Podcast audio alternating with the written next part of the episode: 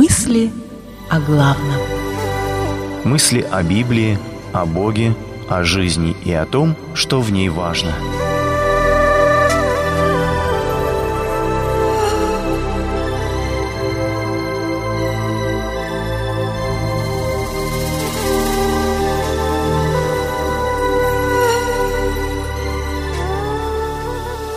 Изумленный учением.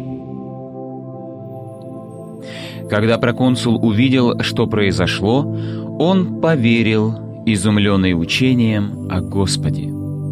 Деяние 13.12 Иногда немного завидую своему одиннадцатимесячному сыну. Для него все впервые. Первое в жизни Рождество елка, первый в жизни первый снег, вкусы, цвета, ощущения — все для него ново. Многого он очень забавно пугается, еще большему он так искренне и так мило удивляется. Хочется уметь удивляться, как он, прекрасному и интересному, чего так много в окружающем нас творении. Но взрослея мы почему-то утрачиваем эту способность. В жизни проконсула Сергия, Павла, человека неординарного, может быть ярче, чем у других, проявился внутренний конфликт, присущий жизни каждого человека. Как свет Христов просвещает каждого приходящего в мир, так и тьма сатанинская, обволакивая человека, стремится похитить у него семя Слова Божьего, не дать ему прорасти, заглушить его сорняками. Сергию Павлу довелось встретиться с великими христианскими проповедниками, апостолами Павлом и Варнавой. Но за влияние на его жизнь яростно боролся и черный маг Елима. Как и всяческие экстрасенсы и прочие лжепророки наших дней, этот сын дьявола, враг всякой праведности, полной лжи и нечестия, пытался искривлять прямые пути Господни, как сказано об этом в Деяниях 13 главе 10 стихом. Борьба за душу проконсула развернулась нешуточная.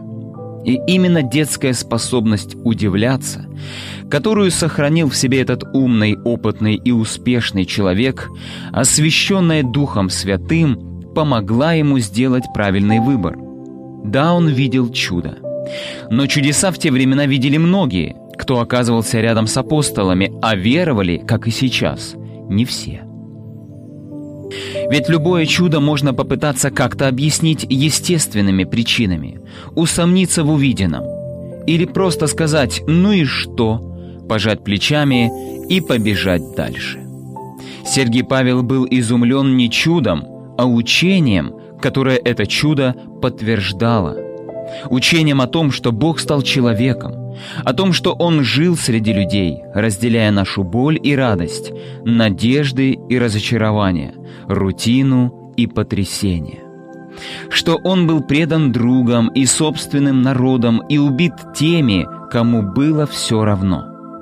Что Он взял на себя безгрешного последствия нашей самой тяжелой болезни – греха что Он воскрес, давая нам шанс исцелиться и вернуться к Богу, которого мы потеряли, и всегда быть с Ним.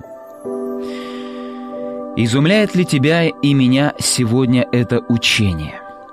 Хватит ли у нас с тобой сил противостать нашему циничному веку с его всепоглощающим «ну и что?» Остановиться и снова, как когда-то давно, по-детски удивиться жертвенной любви Христовой к нам грешным, красоте и силе Его Слова, величию Творца и совершенству творения? Если да, то у нас есть все шансы не сломаться под напором тьмы, а выйти к свету, свету Христа. Молитва. Господи, Пусть Твое Евангелие каждый день снова и снова изумляет меня. Цитата из Библии приводится либо из синодального перевода, либо в современном переводе Российского библейского общества. Передача основана на публикациях Игоря Рахильгауза в открытой группе «Мысли о главном» в социальной сети Facebook. Произведено на радио Эли.